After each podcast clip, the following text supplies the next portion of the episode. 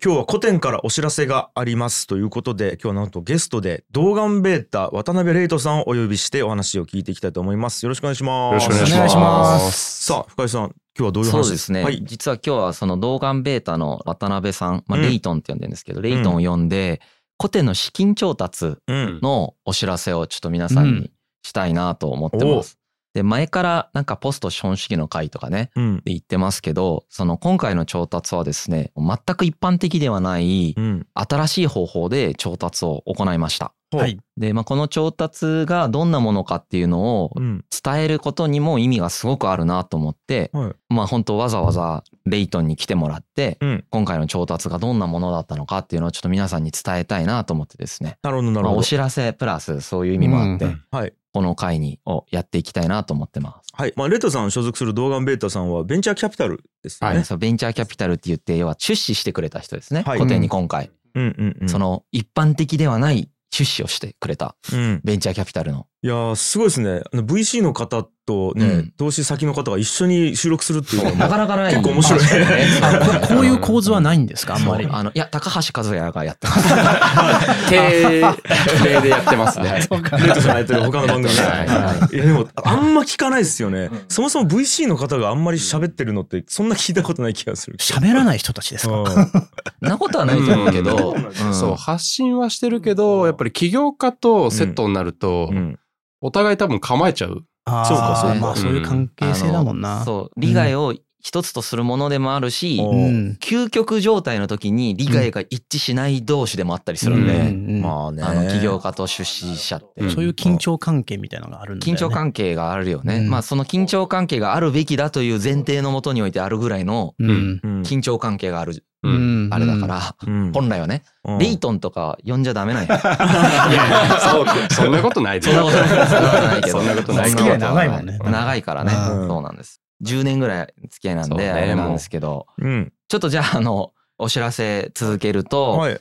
今回の調達の、まあ、軽い概要を説明するとですね、うん。金額でいくと、大体まあ、1.2億円ぐらい。おー来ましたね。はい。もう本当ありがたいことにですね、1億円超えてるんですが、はい。これはあの、僕たちのステージのスタートアップとしてはですね、うん。別にそんなに大きい金額じゃないんですね。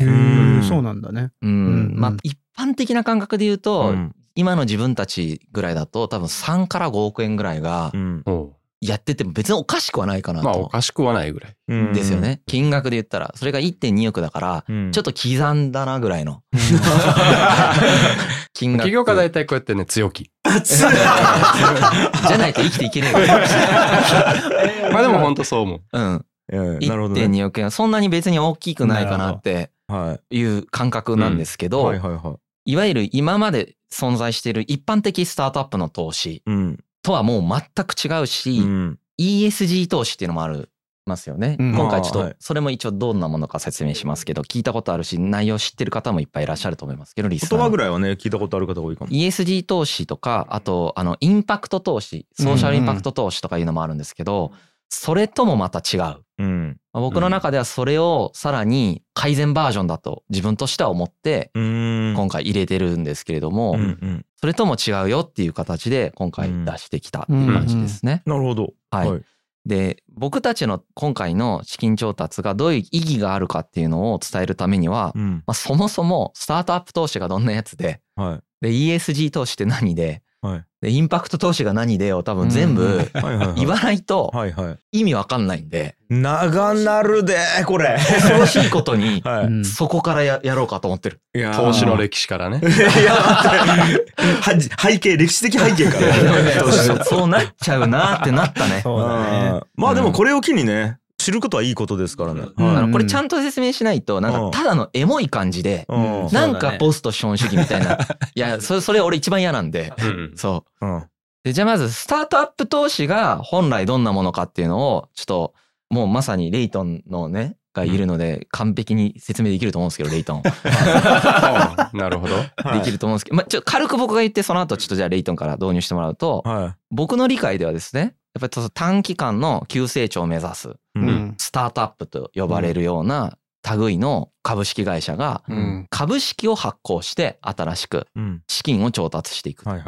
で、その株式を発行するときに、まあ、その自分たちの事業計画を作るわけですよね。うん。うん。でその事業計画では短期間で J カーブって呼ばれるようなこのアルファベットの J の形に近いうん。グググって急に成長するようなうん。曲線を描いてうん。成長していく、うんいきますよと。うん。自分たちがトライする市場っていうのはうん。こんなに市場性があってスケーラビリティもあって、うん。スケーラビリティっていうのは拡大性拡張性もあって、まあ儲かるっていう。そう儲かるってこと、うん。だから急に僕たちはこうやって23年間ぐらい赤字めちゃくちゃ掘るんだけど、ううん。ん45年目からめっちゃ成長するよと。はい。だから自分たちが発行した株っていうのを買ってくださるとうん。自分たちはそのこの瞬間お金がもらえるし、うん。もらえるって感覚じゃないんですけど、うん。まあ預かるね。まあ現金がうん。使える現金があるし、株価が結果的に上がるから自分たちのねその企業価値が上がって株価が上がるからそれでキャピタルゲインとしてあなた方にお返しもできてうん2人ともウィンウィンですよねってはいいう話、キャピタルゲインっていうのは株を買った時より売った時の方が金額が上がった分が利益として投資家にそういうことです。渡すっていうことがキャピタルゲインですね。はい。で基本的にキャピタルゲイン得ようとすると、うん。まあその上場 IPO ってやつか、うん。M&A みたいな感じでその株式他の人にさらに売るみたいなこと。をあー。IPO は上場ですね。IPO は上場。M&A は事業売却。みたいな感じですね。はい。はい。はい。うんっていうのをやっていくことによってはい。もともと株を持ってた人たちがめっちゃ儲かりますみたいな、うん。それがもう究極ほんと100倍になって儲かりますみたいな、はいはい。そういう世界。うんなんですよ。リスクめっちゃあるけど究極100倍とかで返せるからぜひどうですかって言って株を買ってもらって、うん。で買ってもらったお金でその最初の23年間の赤字を補填してうん。会社を運営して成長していくっていうモデルはいはい。ですよね。これが一般的なスタートアップの投資。うん。うん。なんかレイトンから補足があれば。ベンチャーキャピタル側の視点から話すと、うん。もうまさにスタートアップって短期間で急成長ってうん。この2つがあって、はい。なんでこれが求められるかでいうとベンチャーキャピタルって僕らも人からお金を預かりしてるんですよ。リスクのある会社に投資をするためにうんお金を預けてくださいと。ううんんで銀行と構造は一緒で僕らが預けてるお金が融資で回ってるのと一緒なんですけど、うん融資と一番違うのは僕らってリスクがあるところに投資しますよっていうのをまずお金預けてくれる人たちに説明してるんですよね。あ銀行に預けても何の説明もないじゃないですか。うあ。うんんそこが一番大きな違いともう一個は銀行っていつでも引き出せるんだけど、うんベンチャーキャピタルって例えば10年っていう期限を切ったら、うん。この期間は一切お金は引き出せませんよっていう約束もしてもらうんですよね。ううん。んこの2つがあるから僕らはリスクがあるところにうん。長い時間のまあ長いっつっても10年なんですけど、うん。その期間ある程度リスクが取れるっていう仕組み。うん。うん。うん。逆を裏返せば10年で結果が出ないといけないんですよね。うん。だからこれが短期間でうん。急成長。ううん。んリスクがある分うん。どこかが成功してくれてうん。30社のうち20社はゼロになるかもしれないがうん。1社が30倍になってうん。9社がまあ3から5倍になってくれるとうん。全体としてうん。23倍になるよねみたいな。うん。そういうリスクの取り方をしてるので短期間と急成長っていうのがどうしても求められるというか。うん。はいはい。逆に言えばそういう会社に投資をする仕組みとしてベンチャーキャピタルっていうのが生まれたといううん。まあ順う番ん。そうね。だから起業家の立場からするとこの23年間一気に金さえあれば絶対成長させられるから、ううん。んこの23年間をとにかく補填してくれっていう感覚、そうですよね。補填って感覚でもないんですけどね。なんていうか。まあ運営資金を一運回営資金が一回そううん。あるとそれで一気にいわゆるユニコーンみたいな感じでうん。市場を独占してうん。で逆にこの23年間ダラダラしちゃうとう。ん。緩やかな成長しちゃうとその独占体制が取れないから結果的に5年後10年後あんまり儲からない状態になっちゃうからうん。それってお互いに。にとってあんまり良くないじゃんっていう考え感覚なんですよね。うん。起業家からすると。なるほど。独占の状態が取れないから、ね、いろんな企業が競争相手として出てきて、結果利益率が下がるみたいな。2、3年間でとにかく先行する。なるほど、うんなるほど。先に成長する。早く市場を抑えるっていう感へ覚。ーこれがスタートアップの起業家側からの感覚。うんうんまあ独占っていうのとあと社会が変わるかもしれないから早く進めるっていうのもある。もちろんもちろん。うんまあ起業家はもちろんもう一つちゃんと自分の思いみたいなのを持っててう、んお金が儲けたいだけでこんなに頑張れる人あんまりいないからですね。うんその、はい。いろんなこと起こりますから、うんそのお金が儲けたいだけじゃなくて、うん他にちゃんと思いがあって、うん。その思いがある領域で起業をして、でさらにそんだけリスクを冒してるんだから、市場からちゃんと収入を得るっていうのも妥当ですよねっていうことでうん。収入を得る。って、なんかもう究極、起業家も IPO をした時に何百億円って収入がある人もいるわけですよね。みたいな。なんかそ,、うん。そういう世界がスタートアップ。なるほど。はい。従業員も古くから参加してる人とか、うん。まあ要は超リスクある時から参加してる人とか、うん。幹部の人とかは一部そういうキャピタルゲインをもらえる。うん報酬だけじゃなくてね、うん給料だけじゃなくて、うんみたいな。なんかそういう文化なんだよね。うんうんうん。シリコンバレーの。はいはい。っていうのがありますと。うんこれがまあ従来のやつですよね。まあまあここまでわかりますよこのスタイルが従来のやつです。なんで、うんまあ例えばですけど、僕もだからスタートアップ畑の人なので、うんこの従来のやつ何度もしてきてるんです。他の会社で。うんまあナンバー2として、うんもう本当に何し、3社ぐらいで何度かしてきてるんですね。うんうんで、その時にやっぱり事業計画作るじゃないですか。はいそれの妥当性うんうん。と蓋然性ってよく言うんですけど、まあはいどれだけ確からしいかみたいなね。はい自分たちが、じゃあ5年後こんな風になってますみたいな絵を出すんだけど、うん全然確からしくないんだけどね。あの、まあまあまあ、とはいえ、なんだけど、あの、ど、どれだけ確からしくできるかはすごい重要なんですよ。うん。確からしさへのチャレンジみたいなのがやっぱあって、起業家側からすると。うん。うん。5年後は、そりゃもちろんいろいろ変わるっていうのはお互い分かってるんですよ。うん。お金を出す側も起業家も分かってるんだけど、うん。とはいえ、それをどれだけ確からしいところまで詰め切れるかっていうのはやっぱり起業家の重要なスキルだと思っていて、うんできるだけ不確定要素を消すっていう作そう業なのかな？できるだけ不確定要素を消し、まあ、理性で分かる範囲で全てを明らかにしていき、はいはい。で感覚。でそれを途中で諦めちゃやっぱ全然ダメで。う。うん。ん。分かる範囲とにかく理性働かせてうん。数字で取れるやつ全部数字で取ってもうとにかくその全部ロジックで作っていく。はい。うんうん。まあ説得力出すために出すためにもありますど。けどもちろんそもそもうん。自分の事業計画の確からしさを自分のために固めるっていうのがまずファースト。はいはいはい。そう。ね。はい。うんそれがないとうん。なんか全部適当な人みたいになるからはいはいはい超ゃそこを頑張るわけですね。うん。っていうところで投資家も超それ見るしね。うん。うん。であとはそのそもそもその市場には市場性があるかどうかだよね。要はうん。例えばだけどポッドキャストの市場みたいなのが、はいはい。その5年後10年後に日本でどれぐらい成長しうるのかみたいなのって、ううんん。VC はめちゃくちゃ見るわけですよね。うんで当然起業家もそれを説明して証明していかないといけないわけですよね。であとはその CEO がどんな人なのか取締役がどんな人なのかっていうのも非常に特に初期だと重要ではいはい。ビジネスモデルがまだ確立してない頃とかだとうん。やっぱその人の人格とかにめちゃくちゃ成功率がよるから。この人がどれぐらいビジネス理解しててとかもあるしうん。どれだけ人の信頼を獲得できる人なのかとかもあるしうん人望があるかどうか。そうそうそうう。ん。どれだけ諦めないのかとかはいはいはい。途中で投げ出さないのかとかうん。こいつ適当に儲けてえからただ言ってるだけではい。ちょっとダメになったらやめそうだなとかだったら当然うん。VC も出してくれないわけですよね。そういうところを見られてそれで出資を得てうんで基本的に運命共同体になりますんでうん。ステークホルダーとして。その後はもういかにコミュニケーションちゃんと取っていってあのお互いをオープンな状態で開示し合いながら信頼関係を株主と築いていくかっていうのが、うん。まあ、従来の僕が理解しているスタートアップ投資ですね。めっちゃわかる。うん。これにいい面と悪い面があったわけですよね。な。るほどなるほど。これが僕たちが資本主義の会で指摘したやつだったよね。はいはい。うん。とはいえうん。今のやつはいい話でもあって、うん。その新しい領域にチャレンジできる人がそれでめちゃくちゃ増えたわけ、うん。うん。スタートアップで、はい。あの今までなかったような事業がたくさん創出されたわけだよね。うん。もう悪い面としては資本主義全般の悪い面と共通していてええ。貧富の差を広げたよねとかもはい。うんあるし、うん。まあ、僕が一番問題だなと思っているのはやっぱスタートアップでチャレンジできない領域ってやっぱまだ存在していて、あおーそうなんだ。うんまあ古典のデータベースまさにそれなんですけど、あまあうん。要は世の中に非常に重要であるっていうのがうん。結構自明なんだけど、まあはい。データベースに関しては自明じゃないと思ってんだけどねまだ、うん。理解されてない人たち僕が説明不足の部分たくさんあると思ってんだけど、うん。うん。もっと分かりやすいやつとかあるじゃん。うん。なんか例えば教育領域とかあーはいはいああ、そういうことそうね。あはい。はいはいい事業としてねわかり事やすい。業としてね、う。うんん、教育領域とか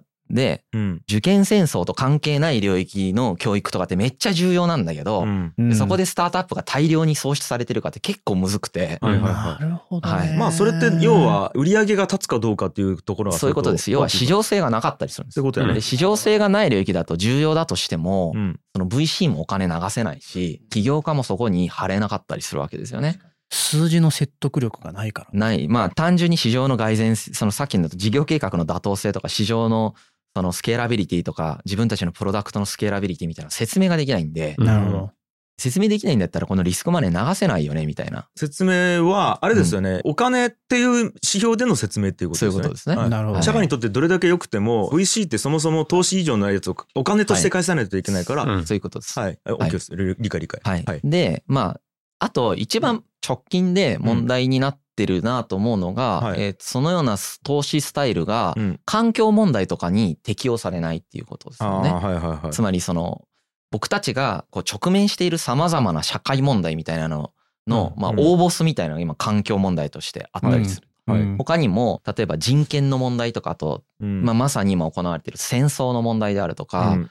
非常に重要なファクターというか、まあ、うん問題がありますよね。簡単に言うと金じゃないけど大事だよねっていうやつ。そうですそうです。すげえ重要なものがあるんだけど、はいはいそういうものにはいあんまり関係ない領域でずっとやってたわけだよね。うん。今まではね。うん。うんまああんまりな関係ないというか本来全く関係ない領域でめちゃくちゃやってたわけですよね。うん。うん。でなんか起業家の感覚からするとうん。それこそが自分たちの役目だっていう感覚さえあるぐらいなんですよ。はいはいはい。社会にとっていいとこ。要はなんていうかなビジネスパーソンとしてうん。自分たちがこの領分で頑張ってるからこそうん。富が創出されうんそれが細分配分されて税金となってなんかそれがなんとかうまくなっていくかもしれない。だから自分たちがいなくなったらう。うんんそういうのさえなくなっていくからはいはい。ちゃんとそこで自分たちの領分はこの役割なんだみたいなうんうん感覚でやってるところさえある感覚だったんですよ。うんうんけどまあそのちょうど10年ぐらい前からうん ESG 投資とかねあ、そうそう。まさにそれがそうかなと思った。はい。出てきてはいやっぱりまあスタートアップに限らず全部の企業がうん。まあお金が流れる全領域がエンバイロメントですよね。環境とはい。S ソサエティで、まあ、人権とかなんですけど、うんうんうん人権と G っていうのはガバナンスでうん。企業統治うんっ。ていうのをめちゃくちゃ気をつけていかないと従来のそのスタートアップ的とか市場経済的な動きだけだとそういうところがボトって抜け落ちてるじゃんと。はい。なるほど。抜け落ちちゃダメじゃんそれと。うん。それをお金の論理の中だけでぐるぐるぐるぐる回してるみたいにしちゃうと当事者はぐるぐる回してる感覚はないんだけどえ仕組みとしては確かにぐるぐる回ってる状態だからそれをぐるぐる回しちゃうと世界が変な方向に行くでしょっていうことで、それで ESG とかを欧州が出してきたんですよね。なるほど。うんうんアメリカじゃなくてヨーロッパが主体なんですけど、ええ。ヨーロッパがうん彼らの生き残り政治政策として今出してきてんだよね。うんどういうこと？え政治政策なの？うん。まあ半分以上政治政策で、これは。あこれ批判じゃないんですけど、ファクトなんですけどね。え。政治政策で彼らのそのなんていうか中国とかアメリカとかに対抗するためのはい EU っていう経済圏をその守っていくためのはい。その政治的政策でもあるんですよね。要は環境配慮はい、人権配慮とかをした方がっていうのをしていくっていうのをその経済戦略で取ってるってこと。ええあ、えっと、要はアメリカとか中国に普通やと勝てなさそうだからそういうことです。はい。あ、そこのままただの経済戦争しても勝てないから 自分たちは環境と人権に配慮したは経済っていうことをもう例えばだけど法律とかでどんどんどんどんこう決めていくことによってで市場にそれを働きかけることによってむしろそっちじゃないと儲からないよねっていう空気感を醸成しそっちに持っていくことによって EU が生き残っていくんだっていう、そういう政治戦略を取なるってるわけほどね。へえはい。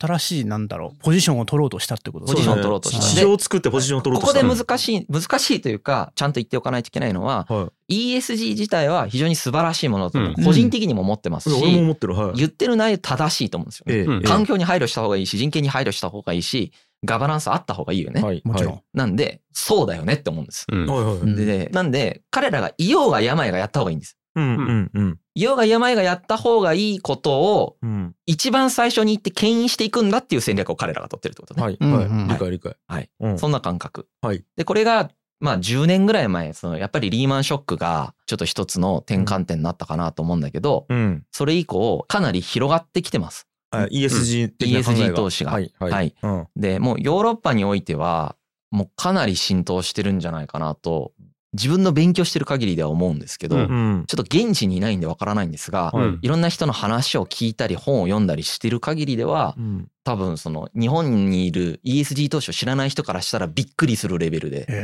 浸透している。そうですね。調達の履歴とかをまとめてみるとやっぱりヨーロッパの企業ってクリーンテックって呼ばれるようなまさに環境に配慮したテクノロジーとか、うんそ。れこそ森林資源をどう活用するかうんみたいなスタートアップにお金が集まってるんですよ。へだから CO2 みたいなのをいかに出さないかみたいなのをうん考えてない限りはうん。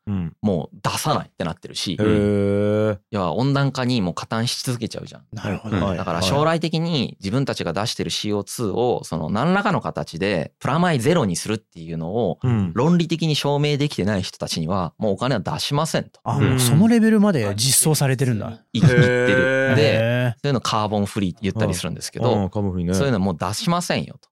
あとはそのサプライチェーン、要は自分たちのプロダクトとかサービスをその作っていく過程で人権侵害をしているところにはうん。もうお金出しませんと。うんうん。で、それがその ESG、ヨーロッパとかのすごいところは、機関投資家の中の年金の人たちとかもそうなってるんですよ。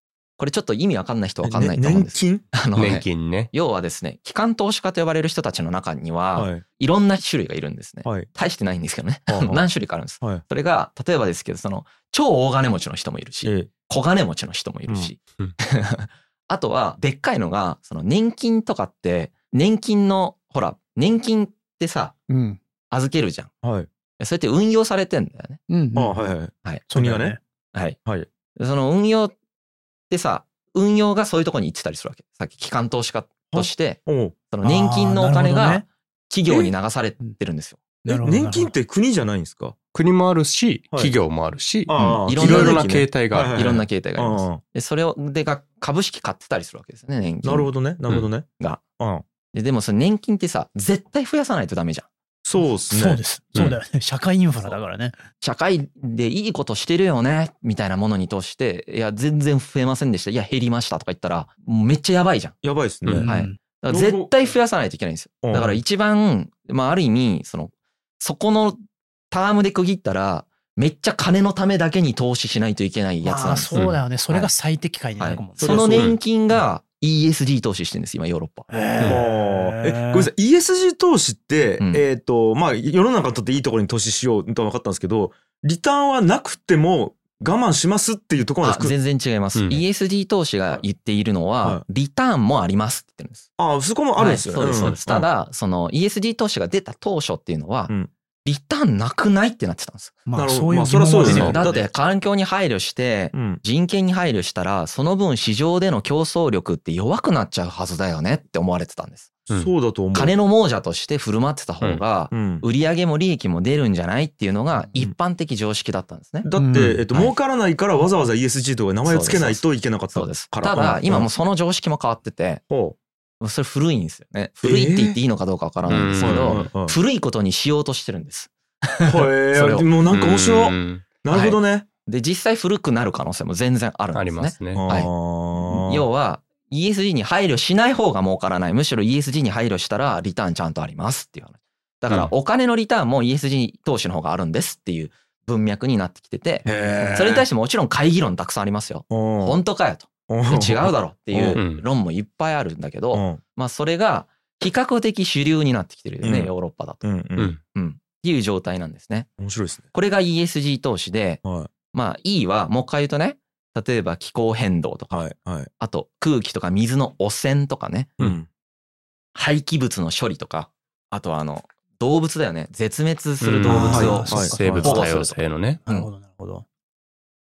で、S は、まあ、人権って言ったんだけど、人権とか、あと公衆衛生とかね。う。うんん。あとは個人情報の保護とかデータのセキュリティとか、うん。あと従業員のその安全とか衛生とか、あとはダイバーシティとインクルージョンがまさにここだよね。勉強しましたね。うんポリコレとかがまさに、うん。ポリティカルコレクトネスとかが S でしょうね。うん。うんはいはいはい。児童労働とかね、うん。文化遺産の保護とかね、うん。そういうのが S。なるほど。わかるわかる。うん、で、法令遵守とか独占の禁止とかが G G ね。うんはいうんうんですね。うん。まあ、あとはその倫理、節度を守った、なんか、経営とか、うん節度を守った節税をしてくださいと。うん。が G。はいはい。なんか、あのめちゃくちゃ税金全く払わないように超頑張ってるやつとか、だはいからダメってことになる。なるほどね。うん G、G に該当しちゃう。はいはい。なんで、これが ESG で、そのお金の流れ方がこの E と S と G に配慮してない限りもう流しませんっていう態度をうん。ヨーロッパでは取ってるので、ねでこれが今その日本にも来て、うん日本でも徐々に今浸透してきていて、まあ、うん大企業とかはかなりこの ESG 投資を重視し始めてるのが日本で今重視し始めてるところですよね今。はいうんはいはい。うんうん。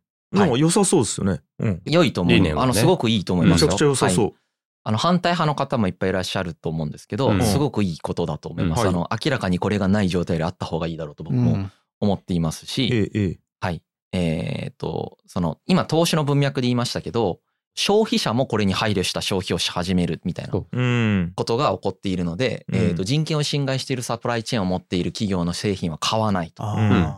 エシカル消消費。消費エシカル消費とか、うんあとは今就活もありますね。だからこうそういう企業に行かないっうん。うんうんていう態度が取られてるんで、まあうん現実的に市場経済はこれによって変容していると言えるかなうん。そうとで。すねうん。クリーンになっていってる。クリーンになっていってると思います。はいはい。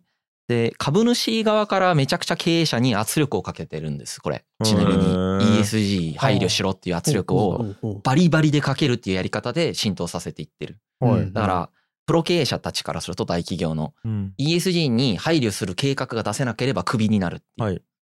のを実は株主側から圧力をかけてるってう。いうん構図なので、これもおそらくほとんどの人はその理解されてない可能性が要は株主は儲かるように圧力をかける人たちだっていうふうに思うわけですよね。うん。けど ESG の文脈では実は株主が圧力をかけてます。うーん。面白い。はい。っうん。ていうようなのがまあヨーロッパを中心として世界的に今広がってる状態で、はい。うん。これが ESG 投資で、で、これのさらに先と言われているインパクト投資っていうのもあるんですよ。はいこれも一応日本でも存在しているんですけど、うんまだ小ぶりではあるものの、うん日本にもちゃんとあるソーシャルインパクトとかインパクト投資って呼ばれてるやつで、うんうん。これはさっきまでの ESG ってさ、あくまでお金が儲かりますよって言ってるんです。うん。あはいそこはちゃんと紐づいてるんだ、お金と。うんうんお金儲かるよね。だから ESG 投資するよね。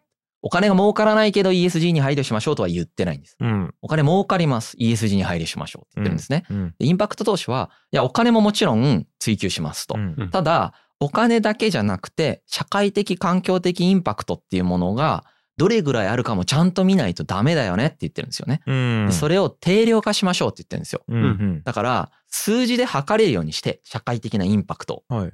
例えば古典とかで言うと、そのデータベースみたいなものが、はい。どういう人たちのどういうところにどういうふうに、その影響を与えるのかっていうのをう、ん数字でわかるようにしていって、あーでその数字のインパクトみたいなものを価値として、えっ、と、カウントしましょう。なるほど。お金のリターンだけじゃなくてうんっていう考え方がインパクト投資。はいはいはい。ある意味、無理やりこう金銭的価値に換算するっていういや意味か、な。金銭的価値にうん必ずしも換算しないんじゃないかと思います。ううんん。そのインパクトがあれば良しとする。おーうん。うん。うん。なるほどね。うんうんただその儲からないことを思考してはないと思うんですよね。うんリターンはあっていいよねって思ってると思うんですけど、うんはいうんじゃあそれをそのなんていうかなさっき言ってた株主のやつが50倍になるバージョンと100倍になるバージョンでうん。ず絶対に100倍バージョンを選び続けるわけじゃなくて多うん。分インパクト投資だとね、うん。僕もなんかあの超精通してるわけじゃないんですけどはい。僕の理解では、はい。50倍でもめちゃくちゃインパクトがあれば、うん。それはそれで100倍に匹敵するよねという考え方ができるのがインパクト投資はいはいはい。はかなと思いますね、い。なるほど。素晴らしいですよね、はい。レッドさんの時にも今の説明でうん合ってます。うん。はいはい。そうです。はいはい。金銭っていうよりも、例えばじゃあ児童労働みたいなのが今この国で1万人いますが、うん。半分になりましたとか、ゼロになりましたをリターンとして考えましょうあよ。ー社会的なっていうのがインパクト投資の。話。まあいいじゃないですか。めちゃくちゃいいですよね、うんでこの他にはもい社会責任投資とかねうん。レスポンシブル投資とかサステナブル投資とか。まあ、あともうフィランソロピー投資っていうのもあって、まあ、これに関してはうん。ちょっと僕もまだちゃんと理解できてないんですけど、うん。おそらく金銭的なリターンをそんなに求めてないみたいなやつなのかなと思うんですよ。けど、うん。最近ベンチャーフィランソロピーっていう言葉になったんですけど、もともとだから非営利の人たちって比較的事業でまあお金を立てる人もいれば、寄付でお金を集める人たちもいると思うんですけど、うん。そういう寄付をしてたような人たちがベンチャーキャピタル的な最初は確かに立ち上げの頃っていきなり寄付者集まるわけじゃないから、まあそこの部分は一旦投資をしましょう。うん。で、その結果として自走するまでのお金を非営利団体とか、うんまあ、企業であってもそういう非営利活動に近いようなうんことをやるところに投資をしていきましょうっていう活動がまあベンチャーフィランソロピーって呼ばれたりし。ますね。あ、いいじゃないですか。うん。まあちょっとじゃあ市場経済外っぽいのかな、これ。うんううんん。うん。うん。まあ、ただ本質的な立ち上がるまでのお金が足りないよねっていうところにうん行って投資をして。あと超長期なんだよね多分こそうれそうそう。あー考え方が。そうなんだ。10年とかじゃなくてうん。多分そこは10年とかじゃないとは思30年とか下手したら多分50年とかの単位で事業を見てくれるみたいうん。やつ。なるほどなるほど。な。うん。重要ですね、うん、まあ実はこんな感じでですね、うん。まあ、結構欧州を中心としていろんな投資が出てきてるんですよ。えー、すまあごい聞いたことないやつはいいっぱいあったな、はもちろん日本でも実はこの流れっていうのは来てまして、い。まあ資本主義とか今まで批判してましたけど、すでに流れとしては実はちょっと来てます。で、じゃあこれすりゃいいじゃんってなるじゃないですか古典。いや俺まさに古典これと思った、うん。恐ろしいことにこのどれでも出資がおそらくできないんですよ古典に。は。うん。えそうなん？俺もびっくりした。なんで？いや嘘だけどね。びっくりしたっていうか分かっててやってんだけど。うん。えだって社会的インパクトあることをやろうとしてるじゃないですか。あそうなんですよ。ちょっとその説明しますね。はいはいはい。その説明をする前に、一旦ちょっと話変えるじゃないんですけど、はい。そもそもじゃあ古典が今回やったらうん。投資ね、古典投資って一旦今日だけ読んどくね。この後名前つけるかどうか考えますけど、ど古典投資は、うん。ちょっとやっぱり ESG ともインパクト投資とも考え方が僕の中で違う感覚があるんですよ。へうん。えで、その考え方がまずどう違うかっていうところと、はい。あとはそのなぜ投資できないか。じゃあその投資できなかったものをどのようにクリアしていくつもりなのかっていうことをこの後ちょっと説明したいなと。はいこれが分かると、はいやっとうん今回の我々の投資が何が新しいのかっていうのがやっとこれで理解できえる。ーでもまだ主人公出てきてないってことですねね歴史をまとめて終わったっていう ね。つ前提が告知でさえ前提が長い。いやいやこれ告知なのか。番外編じゃないのプレスリリースするから。だから、そうかうんこれただの調達しましただから、俺。リリースだよね。一言で言えないんだ。わ告知。恐ろしいよね。いやー告知まで勉強になるのすげえな。すげえすげえ。はいはい。聞きたい。でももっと聞きたいですねこれ。ままずですね、うん。まあ ESG とかはうん。E と S と G に配慮したうん。投資が必要だよねっていうのを市場経済に対して言ってる状態だよね。はい。インパクト投資っていうのは、そのソーシャルインパクトっていうのを測ることによって、ソーシャルインパクトに寄与するような事業っていうのを存続させようという動そうですねきですよね。はいのどちらも僕の問題意識に非常に被ってはいるんだけど、はいうん自分の問題意識ってそのさらに前段階にある感覚がまずあるんですよ。え市場経済に対しての問題意識ですね。はい。で、僕、まず前提でいくと、市場経済めちゃくちゃ素晴らしいものだと思っていて、うん消すつもりはないです。で、消すつもりもないし、市場経済の以前に戻るつもりも全くない。う。うんんつもりというか、戻した方がいいとは思ってないです。えで、ただ、今の段階の市場経済を ESG やソーシャルインパクト投資のように、我々の意識と努力によって変容させることは可能であるっていうふうに、現実的に可能だというふうに思っていて、うんその変容の方向性みたいなのが、さっき言ったように ESG とインパクトよりも、自分の感覚だとさらに先に行ってる感覚で、この話をしようとしてる。これが先に行ってるかどうか僕がそう思ってるだけだから、ええ。受け取る人はもう自由です。まさに皆さんの思考がそれで触発されたらいいなぐらいの感覚なんですけど、まず前提となる問題意識なんですけど、うん。市場経済の問題をこのように定義してるんですが、僕の中では、うん。人類のリソースっていうのがあるよね。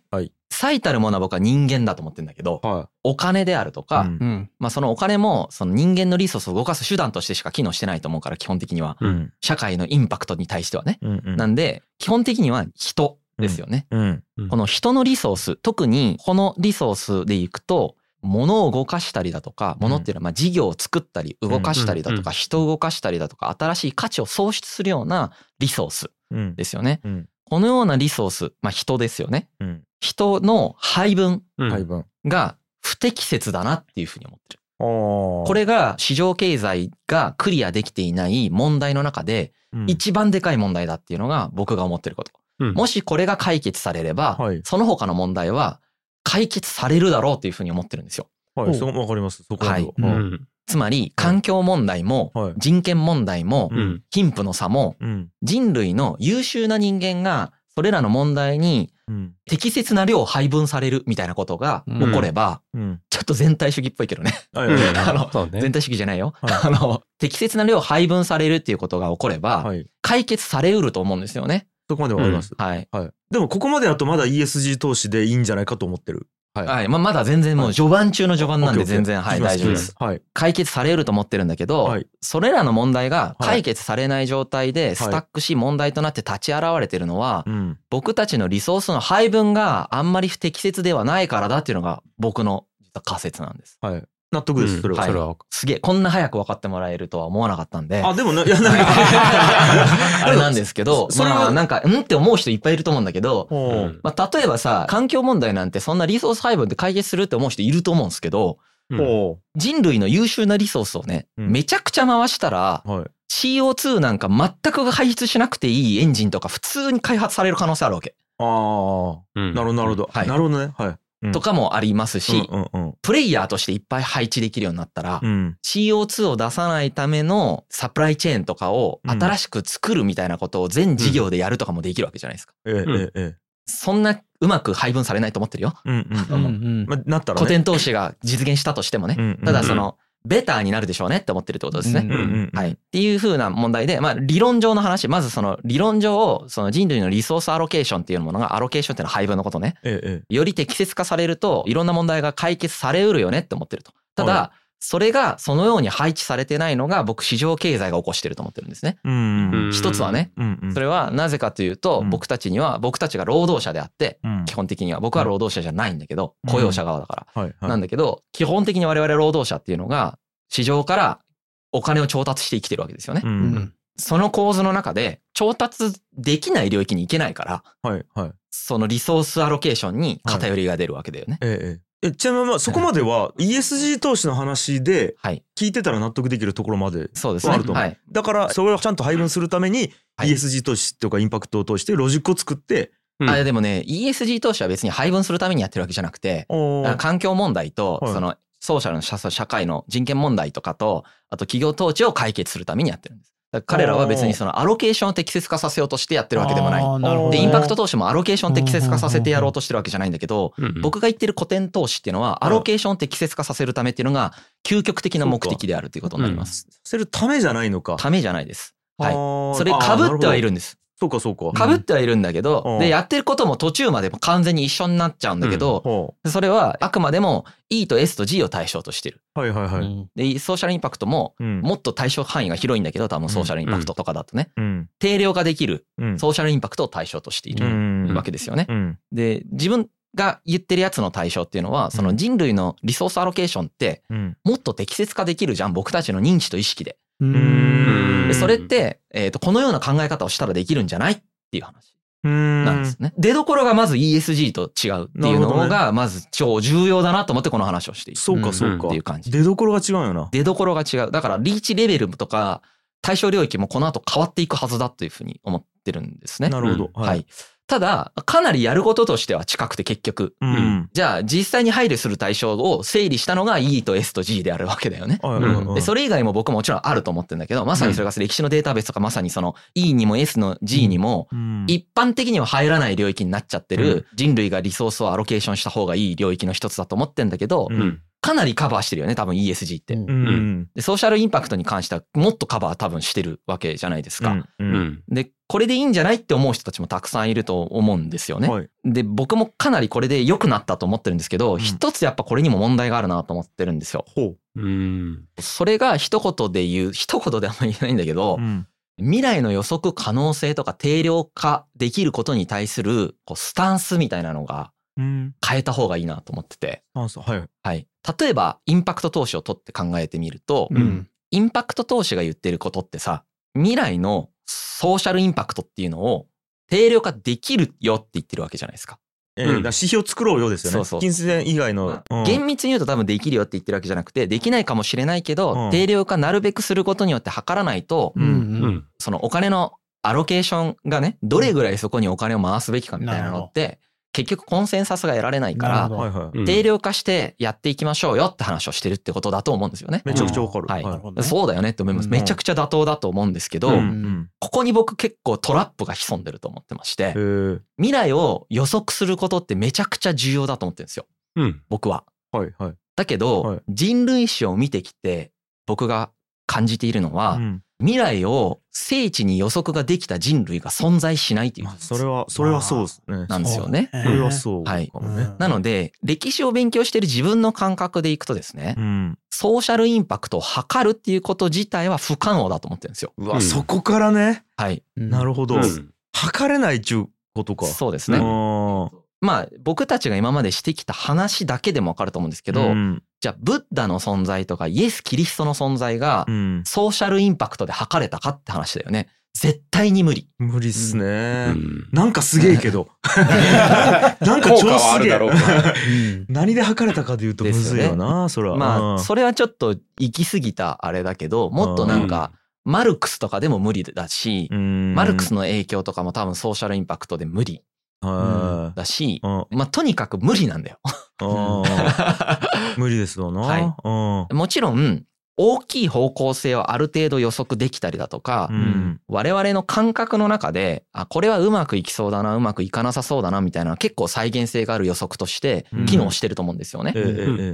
で、一方で、定量化をして、精緻に予測して、それが当たるかどうかでいくと、基本的には当たらないと思ってるんですよね。まあね。はい。うんで、うんこれは、ちなみに多分インパクト投資してる人も、普段スタートアップのシード投資している VC の人もう、んそんなことは分かってると思うんですよ。なるほど100も承知みたいな。100も承知なんだけどう、んここでね、やっぱ僕、うんホモ・サピエンス振る舞いがあるなと思ってるのが、実際の投資委員会で通すときは、はい。まるでそれが当たるかのような説明をせざるを得ないんですよ。めっちゃわかるはい。う んこれは、呪術なんだよ。何もう一回言って？呪術。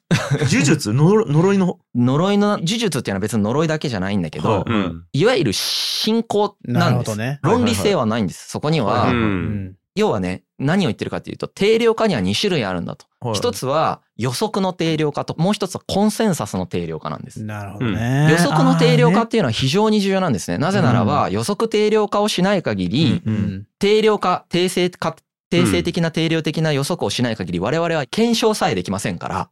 仮説さえ立ちませんから、それを作ることは非常に重要なんですよね。一番最初のスタートアップ投資のところに戻ると、うん。スタートアップ投資の方が何が起こってるか分かりやすいんだけど、はい。スタートアップ投資のところでこの予測可能性の話を言うとね、はいこういうことが起こってます。まず、起業家である我々は、うん。自分たちがさ、予測するじゃん。はい。うんその予測に基づいて定量化もできるじゃん。なるべく定量化することも、その予測を数字に直す。うん。で、それを、その何が根拠かっていうことを積み上げていくことも、まあできるんだけれども、はいまあそれを作るのは重要じゃないですか。ううんん。で、それに基づいて僕たちが、じゃあ何年後に従業員何人ぐらいいるから、これぐらいお金がいるから、これぐらい売り上げ上げないといけないって思うことも、計画として絶対に必要なことですよね。うん間違いうんそうじゃないと走れないですからね。そうですね。そうだねなんで、方向はもうはい。うんで、それがずれたらそれを修正し続けながらやっていくことが重要であって、はい僕が言ってるのはそれを作ってはいけないとか、作ることが意味がないって否定してるわけじゃないんです理ね。性は大事だからね。ただ、これを作ることと、うんこれをもってコンセンサスを取ることはまた別の次元なんですよ、実は。えっと、ごめんなさい。コンセンサスは誰と誰が？全員の話ですね。例えば、社内でもそうだし、株主ともそうですし。株主 VC 社内、はい企業でもまあ家。ここで言ってるのは主には株主とです。ええうんええはい。これを株主とコンセンサスを取っていく過程で、ええこれはコンセンサスのための定量になっていくんですよ。予測のための定量とコンセンサスの定量があるんですけどう、ん。本来これが完全合致すると理想的だよね。うん。だけど、実は人がコンセンサスを取る時の定量化っていうのは、あくまでコンセンサスを取るための定量化なんで、なるほどね。これがこっちに引っ張られていくんですよ。これなこれはスタートアップ投資でもめちゃくそ起こってまして、うん。要はコンセンサスを取るための数字作るんです。鉛筆なめなめみたいなね。まさにそう おじさん用語ですけどね。うんまさに鉛筆なめなめのうん。やつで、うん。これぐらいの数字を上げてないと、コンセンサスが取れないので、これぐらいの数字にしようっていう話になっていくんですね。これはね、呪術なんだよね。これは、ここから呪術に突入しているこの面白さ。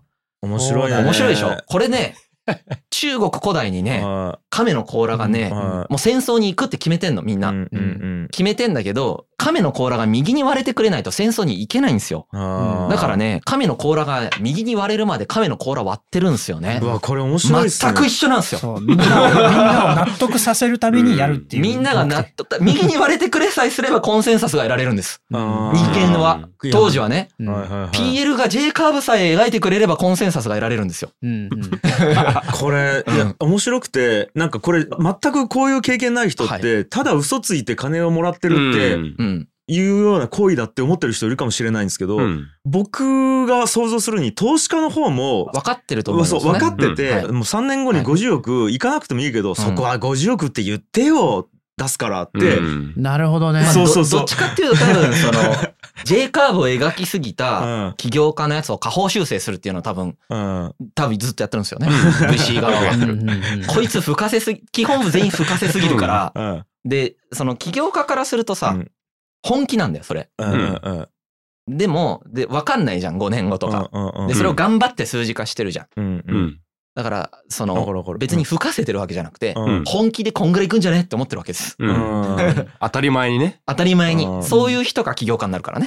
てか、そういう風に思ってなかったらやんないから、そんなこと。いやーでなんか俺がもし投資家やったら金持ったことないけど、うん。一応50億って言ってよ出すから、でも50億いかなかってもいいけど50億いくぐらいの気概を見せてよってうん。言って、えっと現実的じゃないけど金出すみたいなことがそうです、そうです。ある、だから別に投資家も100%そこを目指さなくていいと思ってるし、そう。そうそう起業家も信じて50億いくと思ってるけど本当なリアルな数字ってお互い言ってないのにそれでコンセンサスを得れてってるって状況が。そうそうそうです。ううん。んはい。分かっそたコンセンサスを得るための定量化と、うん。僕たちの事業を推進するために必要な予測的定量化みたいなものが、そんなに合致してない状態で、うんコンセンサス側だけが一人歩きしたりするみたいな現象がよく起こるんですよね。うんでうん、このコンセンサス側の定量化なんですけれども、えー当たらないつもりで予測することは非常に重要なんだけど、はい当たらないかもしれないことを定量的にコンセンサスしようとすると、ここから呪術に突入するんだよね。さっき言った理屈で。で。うん茶番化していくわけ。うん。だから壮大な茶番だよね。壮大な茶番になっていくわけ。なんで、うんそ、の、出資する側も、起業家側も、その通すための数字みたいなのを作って、でも通すための数字があれば、コンセンサスが得られて、コンセンサスが得られる儀式の場では、まるでそれが理性的なものであるかのように扱われるわけだよね。ううん。んうん。だけど、内心なんとなく分かってるわけ。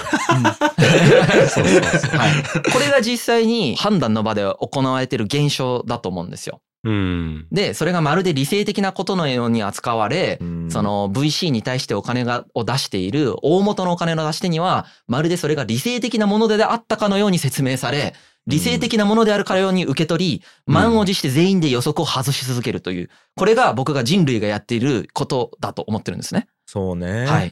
これをメタ認知しませんかっていうのが僕が言っていることなんですよ。なるほど。ソーシャルインパクトであり、でも ESG 投資も僕はこの5ビューに落ちてると思ってます。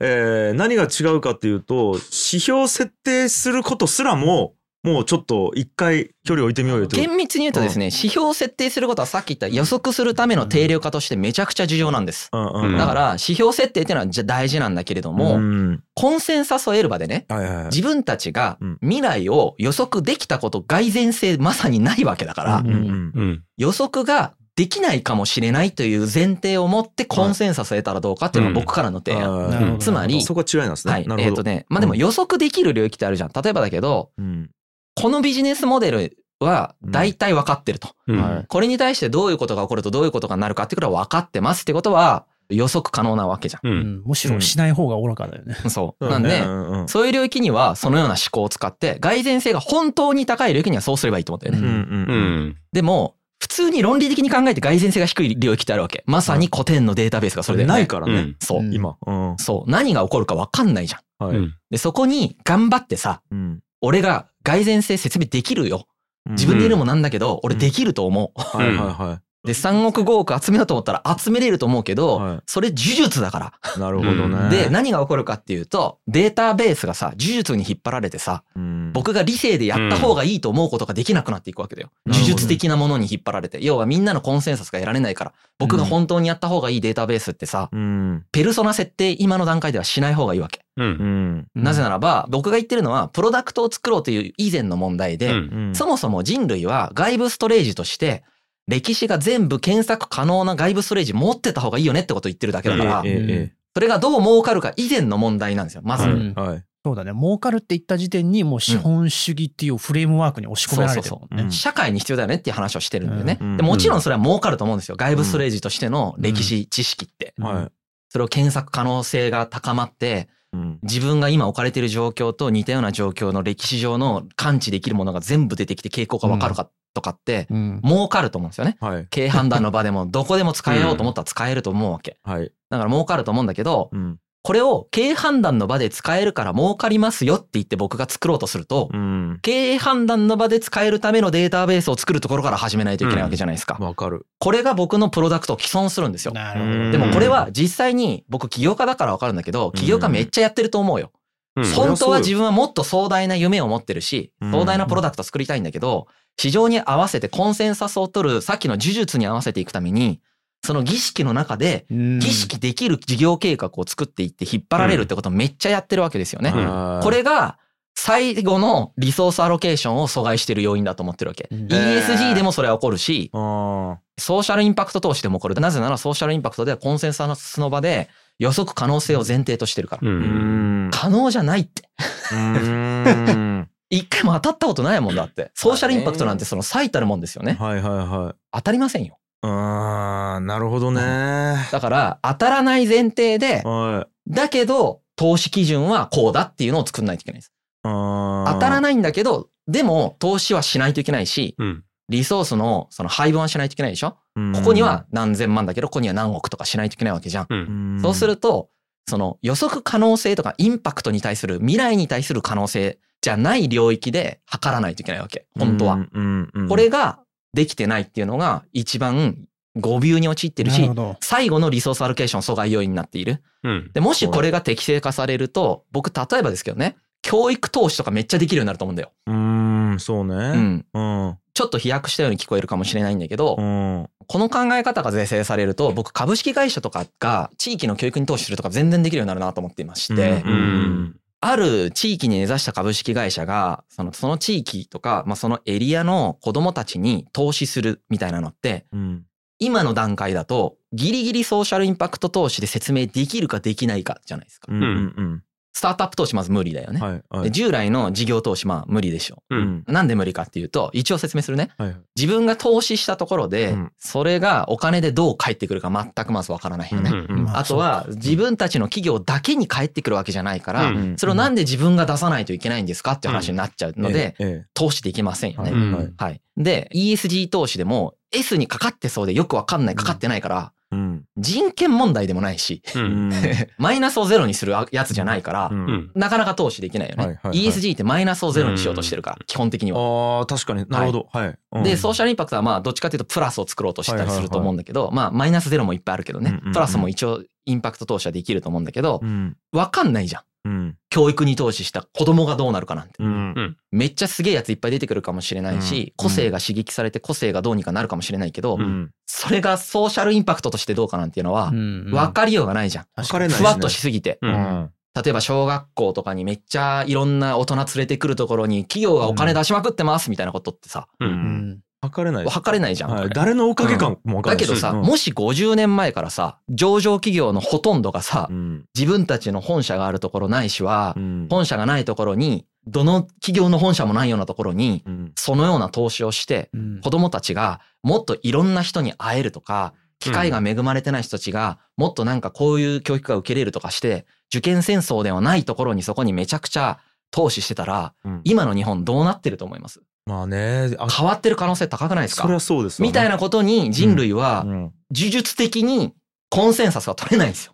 うん。うんなるほど。これが僕が指摘してる問題なんですよね。うん。ああ。それの古典も、もうデータベースもまさにそういう領域なんです。はいはいはい。僕からしたら絶対あった方がいいし、2023年に未だに用意できてなんてありえないんだよね。うん。超重要なわけよ。はい。うん。歴史を踏まえずにうん企業が判断するなんて ESG もクソもないと思ってるわけ。ええ。ソーシャルなんて歴史分かってないのにどうやってできるのって思ってるわけですよ。え。うん。政治判断だってそうですよね。うん歴史踏まえずに政治を判断。例えば、まあ民主主義で言われてる問題なんて、民主主義のシリーズで言うと思いますけど、ううんん100年前に同じことが指摘されてるわけです。民主主義に言われているポピュリズム問題とか、ほぼ全く同じ構図で100年前に同じことが指摘されて、で、こういうことを知ってる状態で、この積み上げ型の社会であるのにもかかわらず、うん。その歴史みたいなのを参照せずに意思決定をし続けてるみたいなのって、もったいないと思ってるんですよね。うんうんその外部ストレージで全員が勉強するのって無理だから、だから外部ストレージとして持ったらどうかっていうのが僕からの提案なんだけどう、ん。その外部ストレージがお金儲かんないから出せませんっていうのが今の社会なんですよ。うんうんうん。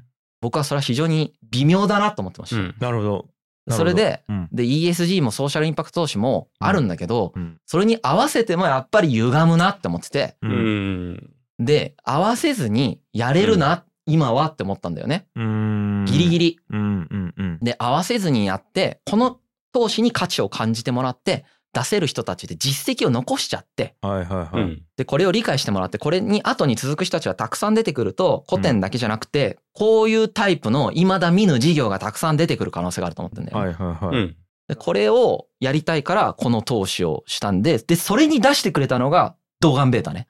VC なのに。あーちょっと狂ってますよ。VC とかだってもうだってお金増やして返しますよが仕事の人たちがそれをやったってことがしかもレイトンさん社長でしょ？社長ではない、取締役。うんファウンダーに近いっていう感うん。えじ。そうちょっとこれってまあなんか利益出しませんじゃないですよね。うん全然違います利。益出しませんじゃないですね。うん。ここまあなんかちょっとまた混同されるとややこしい。あそうなんですよね。うんあの、利益出さないなんてありえないと思ってまして、うんうんありえないとまでいかないですけど、はい。僕、その、逆の立場なんですよね。うんだから要は、その僕がやろうとしてることっていうのは、うん市場経済内でうん。歴史と社会をつなぐ人たちがお金をもらってる状態を作るべきだっていう思想を持ってる。ので。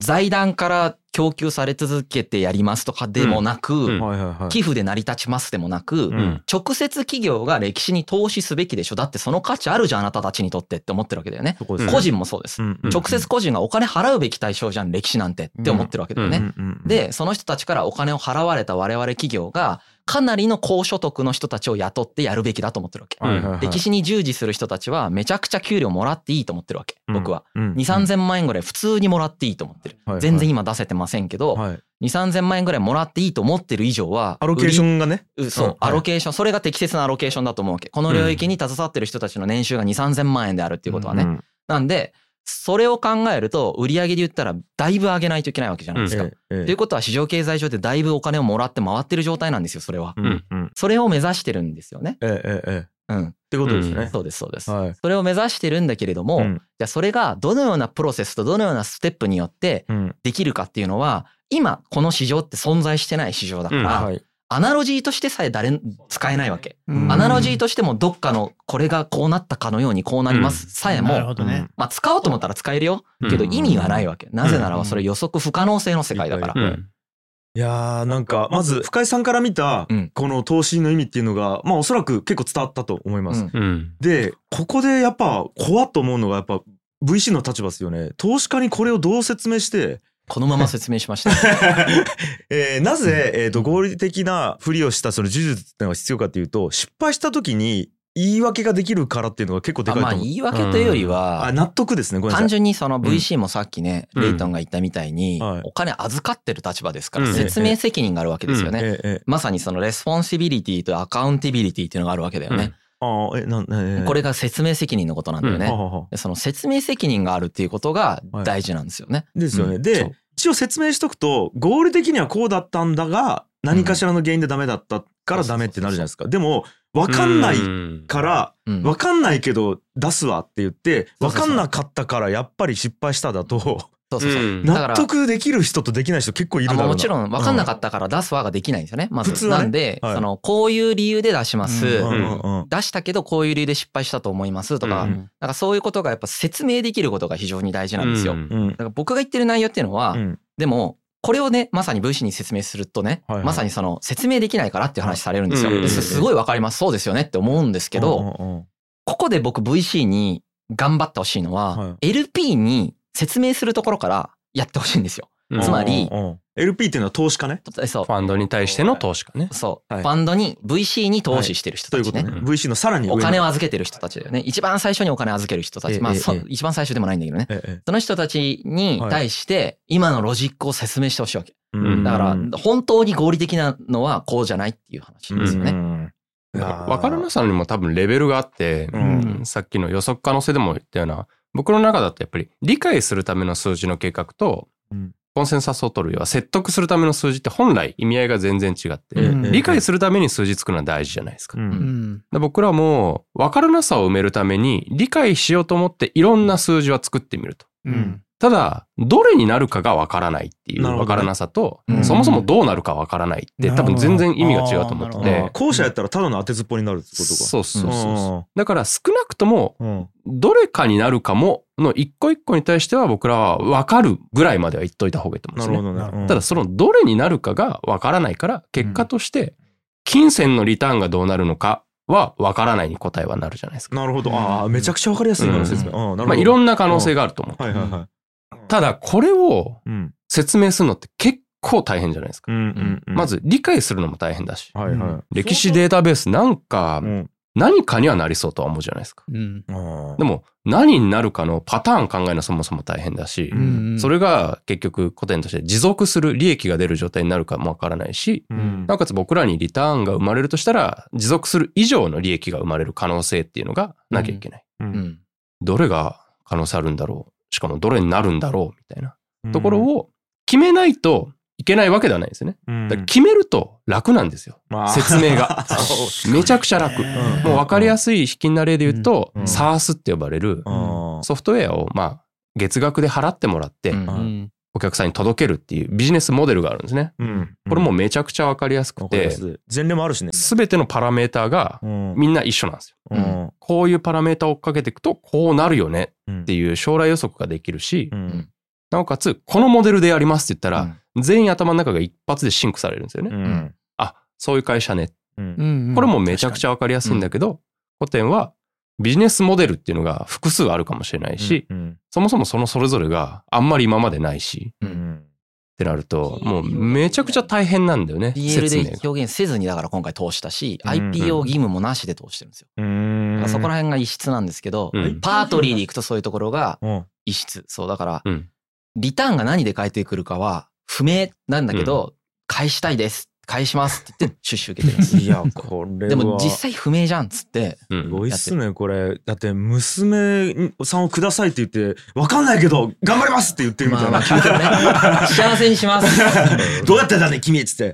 うん。なんかういやいろいろなパターンあってみたいな。いやでもね、誰で誰よりも考えてんよ。予測の四六時中ね、考えてる四ね。六時中考えてんだけど、それをコンセンサスのために作るロジックは呪術に突入しており、さそんなに合理性がないので、そそこにあんまり合理性がなくて考えても意味がないし、そこに引っ張られてもしょうがないから、わわからないものとして投資してもらえませんかっていうすごい、だからすっごい、あそこがあったらしいんですい。やここはすごいね。で、あの、この提案ちょっとまだ混乱させてると思うんですけどええ、すべての投資がこれになればいいと思ってるわけじゃなくて、あはいはいはい。世の中の9割ぐらいの投資は、それこそ SARS とかには従来の投資したらいいと思うんだよね。うん別に SARS にもこの投資してほしいとか思ってるわけじゃない。うんうんただ問題は、その ESG にしろ、インパクト投資にしろ、ここら辺まで行ってもほとんどの投資がう、んうん。さっき言ったその予測可能性の部分に対してのなんか信仰を持っちゃってるわけですね。囚われてるってこと囚われてるわけです。それ現代の呪術ななんです、それは。うんだって実績見たら正しくなかないわけだからさ、ええ正しくないことが正しいかのように扱ってるわけですから皆さん、うん。できてなかったことをできてるかのように扱ってるわけだからそれって呪術じゃない、うんうんうん。病気併用を祈ってて一回も聞いたことないのに祈ってる人と変わらないじゃないですかそれ、ええええ僕そういう風に見てるんですよ、なるほどね。なんでそこは次の段階いけるんじゃないって思ってて。なるほど。でそこが次の段階に行くと具体的にはさっき言った教育投資であるとかうんそういうところが論理的にできるはずなんですよ。なるほどなるほどうん。その今論理的にそれできないでしょ。うんうんうん。でどうせ論理じゃないからそれって言って、うん。え要はコンセンサス呪術なんです。でもホモ・サピエンスって呪術的な儀式的なコンセンサスとか基本取れないんで、うん。その儀式を違うバージョンに変えましょうって話をしてるんですね。うん。僕別に合理的に何かしましょうって言ってるわけじゃなくて、はい。うん。今合理的にそれを見るとこういう呪術になってますけど、うん。こういう呪術である意味ってあなた方にありますかっていう問いかけなんです。なるほど。この呪術である意味ってあんまないよねと。はい。でもこっちの呪術に変えたらもう少し僕たちの社会って良くなる可能性があるから、うん別にコンセンサスで全部論理で説明してくださいじゃなくて、はい。うん新しい呪術ルール作ればいいじゃんっていう話をしてるんですよね。それって今の時代だったらできるでしょって思ってるし、VC や LP に説明すればいいだけじゃんって僕は思ってるわけ。なるほど、うん。いいだけじゃんっていうのは大変なんだけど、でもうん僕はさ、起業家ってそれをする人だと思うし、はいはいはい、うん。VC もそれをしする人だと思ってんだよね。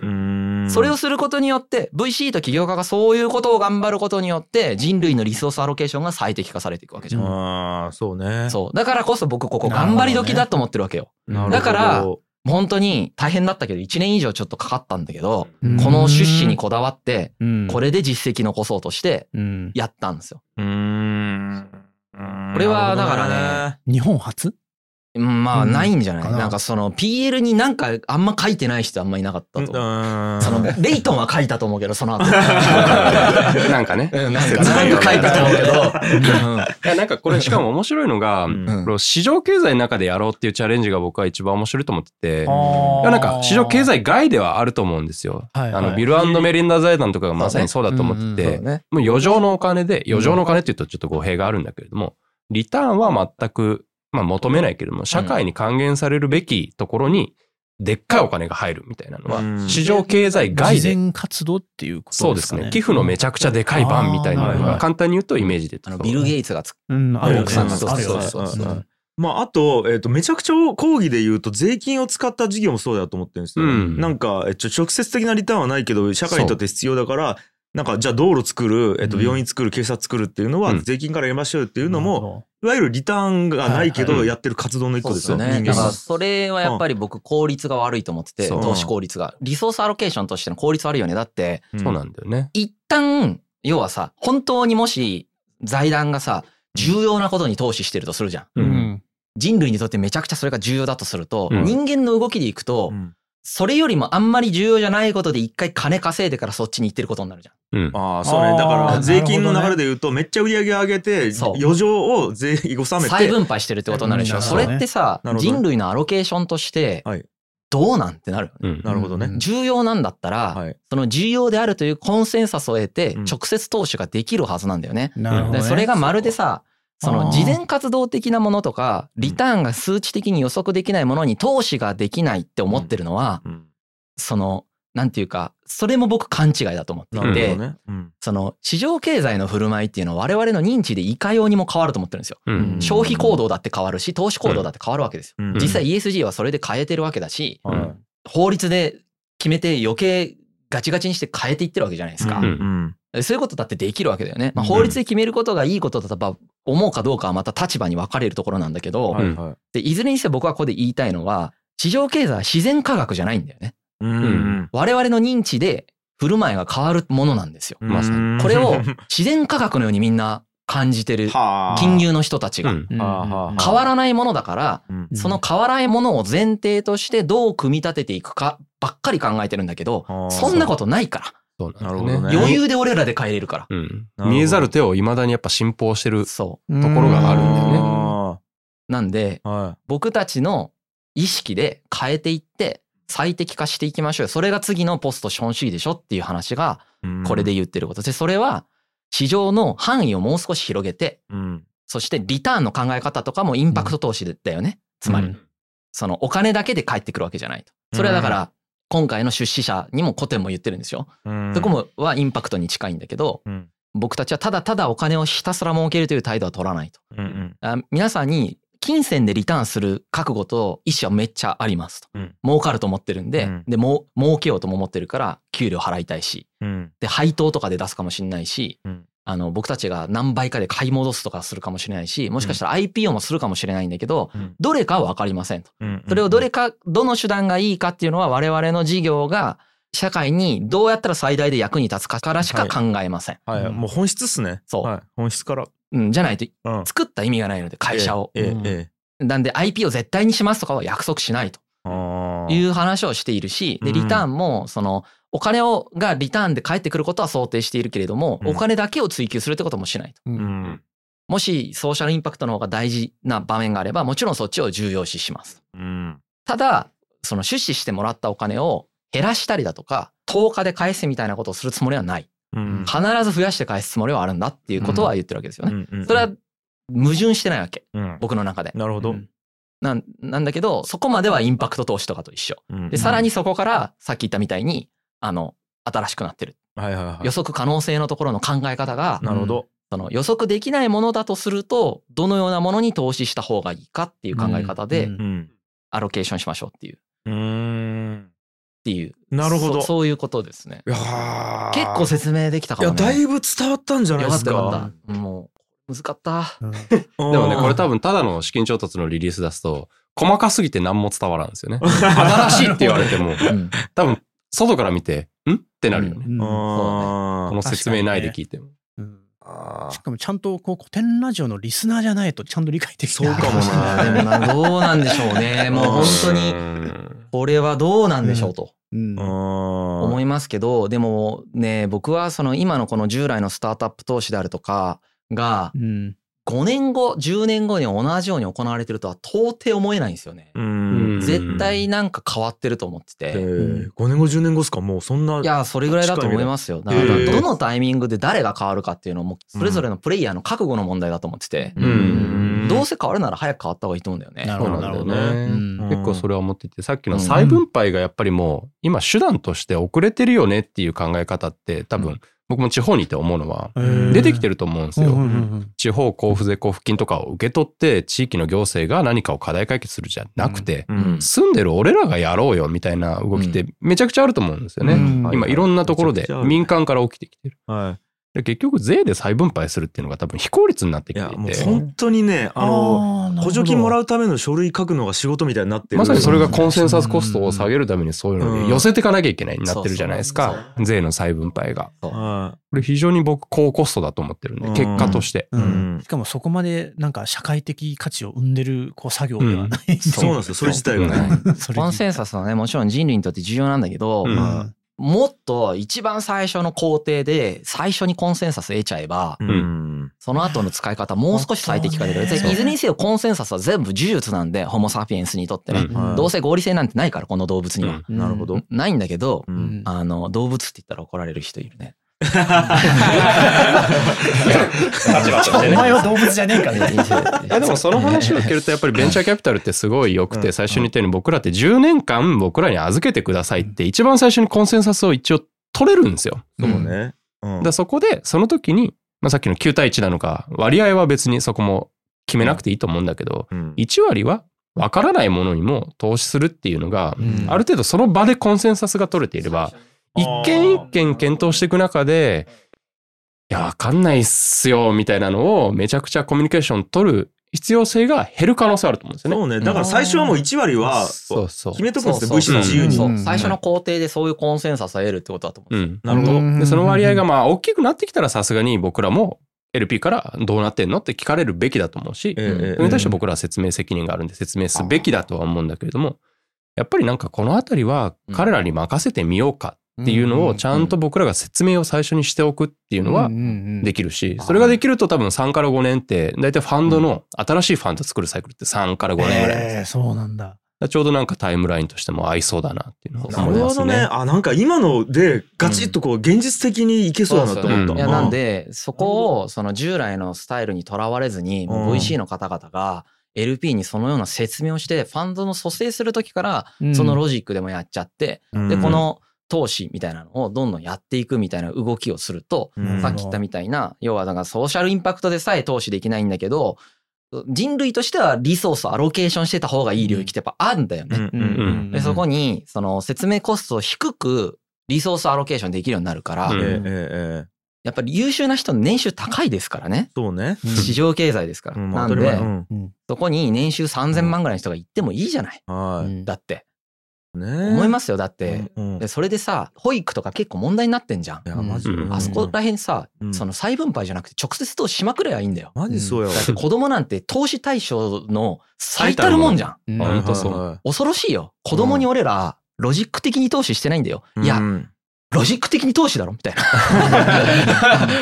そんな2秒でわかるロジックじゃん。うんこんなの。うん予測できないってそうね。。予測できないとか言って、いや、でき、できん、だからっていうなるじゃないですか。うんなんで、ここのコンセンサスをもう取っていって、そうね。で、その、分かんないところは分かんないなりのリスクがあるんで、そのリスクをどれぐらい許容できるのかを最初に決めて、僕10割この投資してくれって思ってないんで、うんそのファンド全体の中の1割ぐらいとかがいいかなと思うし、あんまやんない方がいいかなと思ってるのが、これ専用のファンド作ること。なるほどね。僕はね。全ファンドが何割かをこれやってる状態を担保することが重要だと思ってるんですよ。うんここに関しては、一つのファンドの中でそういう領域を持つっていうメンタルがすごい大事だと思ってて。なるほどね。うん、だからその、やっぱ呪術をメタ認知できるよね、自分で。うんうんうんそうすると、その9割でやってる呪術と1割でやってる呪術の違いみたいなのがあって。う、うんうんうんどっちも呪術なんだけど、うん。コンセンサスのうん。うん。儀式だよね。だから。うん。実際やろうとすると大変なんですよ。そう。いろんなのが入ってるみたいな。箱を運営しなきゃいけない。ん。で。もやっぱそこにチャレンジしたら面白いし、えー結局そこってコミュニケーションで乗り越えられると思うんですよ。うん手間はかかるんだけれども、それでリソースが再分配、再分配というか適切な配分されるならすごいいいことだと思うし、そうだと思う。はいはいはい。だから僕 VC のビジネスモデルとかもそれで変わってもいいかなと思ってるぐらい、うん。報酬のもらい方とかキャピタリストの、本当にねうん。そこら辺からもうメスを入れて、うん。もうやっちゃう。なるほどね。面白い。いやーで今までの話ってその VC とまあ起業家みたいなものがこう振る舞うべきって話はしたと思うんですけどちょっとこれ最後聞きたいのが、はい童顔ベータレイトさんとして古典の何に惚れてっていうのは聞きたい。なるほど。はい。僕ら株をすごいシンプルに考えると、株価の上がり下がりで僕たちってリターンが生まれるじゃないですか。うんうんうんこの株価って何かで決まってるかでいうと、将来生まれる利益うんがどうあるのかをリスクで割るんですよね。だから変動要素って将来の利益とうんリスクなんですけど、う。うんうんこっちはやっぱ予想できないと。利益の方は。うん。とか、どれになるかわからんみたいなので、めちゃくちゃボラティ、なんか幅がある。幅ね。うん。ただリスクの方って、結局、誰がやるかによるんですよ。このうんえーどういうことでしょう？起業家だったり、はい。チームだったり、はい。どういう思いを持った人たちがさっき諦めないとかもめちゃくちゃわかりやすい指標ですよね。あ諦めたらそこ以降の利益って絶対出ないじゃないですか。これよく言うのが企業が終わる時ってキャッシュアウトする時じゃなくて起業家が折れちゃった時とか、ね。折れちゃった時言いますよね。キャッシュアウトって何ですか？お金がなくなる。そうあお金が底を尽きた時そういうことみたいなあーなるほど。もあるし、うん。まあ事業をどういう解像度で持っているかとか、うん。誰につないだら最悪その存続するぐらいの売り上げを立てれるのかとか、うんうんうん。いろんなまあものを持ってる起業家であればあるほど、うん。リスクは下がっていくと思うんですよね。はいはいはい。で僕は結構このいかにこの人だったらリスクを下げれるんだろうかみたいなところをやっぱり意識した方がいいかなっていう意味では、うん。まあ、深井さんはちょっと特殊な例で僕らもう10年来のお付き合いで、うん。彼に手伝ってもらった投資先も何社もあってうんその中で、まあ深井さんが今までやってきた経験と違う方向に行くんだが、まあ、彼がこの歴史にかける思いっていうのはもう本当会社立ち上げの頃から聞いてるんでうん。何かにはなるだろうっていううん。リスクが下がるっていう部分に僕はなんか投資家としてはかけている。なるほどなるほどもちろん古典のやろうとしてる理念への共感とか、うん。細かな部分を見るとやっぱ惚れてる部分はたくさんあるんだけども、うん。最後じゃあ投資をするっていう意思決定になった時にはもうここだなと思うんですよね。うわーリアル。すげえリアルでよかった。でここに僕らはうん。古典じゃない会社が同じことを言ってても多分投資できたかどうか分かんないとあ思う。深井龍之介や今いる古典のメンバーで将来まだ見ぬメンバーを集められそうかも含めてーなるほど。この古典っていう会社に投資をするのがこの未来に対してはいいんじゃないかと思ってるっていうのが人を見て僕らでするってことですね。よね。そうですね。すごい簡単に言ってしまうと人を見るありがとうございます。っていうあめちゃくちゃあでも納得しました。なるほど。面白い。はあ。いやありがとうございます。はい、はい、ありがとうございます。はい。これはだいぶ価値ある回になったんじゃないですかありがとうございます。ただの報告やったはずが しこれ、資金調達のお知らせだからね。こんな話したことないよ。投資しましたな。すごいいやめちゃくちゃ勉強になったあ、よかったよかっうんた。はいよかった。い面白かったし、うんいやワクワクする話でした、うんいはい。うんやありがとうございましたはいじゃあ、ありがとうございます。はい。なぜかいる、えっ、と、童顔ベータの渡辺玲太さん。いやーありがとうございました。ありがとうございます。ありがとうございました。ありがとうございました。はい。おめでとうございます、調達。ありがありがとうございまありがとうございますす。はい。